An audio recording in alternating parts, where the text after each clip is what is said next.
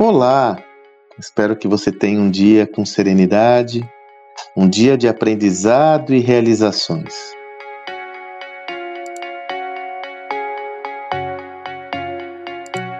Ao longo desses últimos tempos, nós temos comentado muito sobre a importância da diversidade. Afinal, esse é um valor social que está cada vez mais sendo aceito pela sociedade e disseminado como deveria.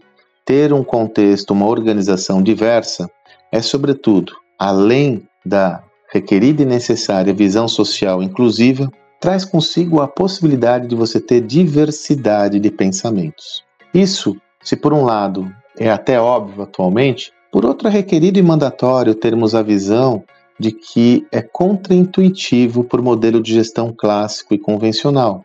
Como nós tínhamos um, um, um ambiente muito mais estável, previsível, tínhamos a tendência de desenvolver iniciativas que zelavam pela manutenção do status quo da companhia, em detrimento de gerar mais inquietude, provocação e um pensamento diverso do corrente.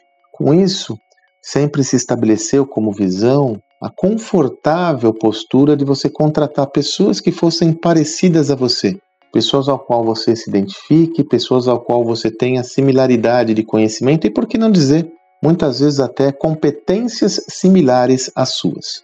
Isso faz com que você tenha um ambiente muito igual, muito homogêneo, e aí entra a mensagem que eu quero trazer hoje. Um ambiente com pouca complementariedade. Porque na medida que você tem essa homogeneidade nas competências, todos tendem a fazer muito bem feito aquilo que estão fazendo dentro daquela atividade e tarefa. Um pensamento diverso também significa você valorizar a complementariedade. Dessa forma, a proposta que eu sempre tenho feito com muito, muita ênfase é que você atraia para o seu negócio pessoas que tenham competências complementares às suas. Veja, a visão dos valores, a visão do propósito, a visão de mundo deve ser compartilhada. Né? Você deve ter no seu barco pessoas que têm a mesma perspectiva quanto à geração de valor é, na sociedade, quanto à geração de valor, quanto às crenças que você tem. É evidente. Porém, não é necessário que essa pessoa pense de forma homogênea a sua e que suas competências sejam, sobretudo, complementares e distintas da sua. Dessa forma, você consegue criar um time com muito mais diversidade de ferramentas, um time com muito mais diversidade de recursos para lidar com um ambiente altamente diverso. Existe um outro efeito que quem me alertou sobre esse efeito foi o Salib, nossa, numa das nossas imersões, foi na imersão de liderança, onde ele trouxe uma aula sobre equipes em alta performance. Ele alertou sobre um tema que eu vejo como sendo muito relevante e poucas vezes nós nos damos conta.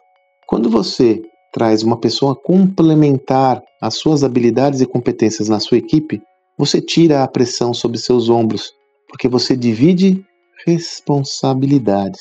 Então, uma das formas para que você saia da operação do seu negócio uma das formas para que você tenha espaço para pensar o novo, uma das formas para que você possa introjetar um pensamento mais original e criativo no seu negócio é você trazer pessoas com competências complementares que sejam habilidosas, competentes e que tenham valores alinhados aos seus para que você possa delegar atividades que você faz com nível de excelência parcial, mas que outros podem fazer com excelência. Desta forma, você consegue, além de ter mais diversidade de ferramentas, diversidade de recursos, diminuir a pressão sobre os seus ombros, já que você compartilha as atividades, atribuições com mais pessoas.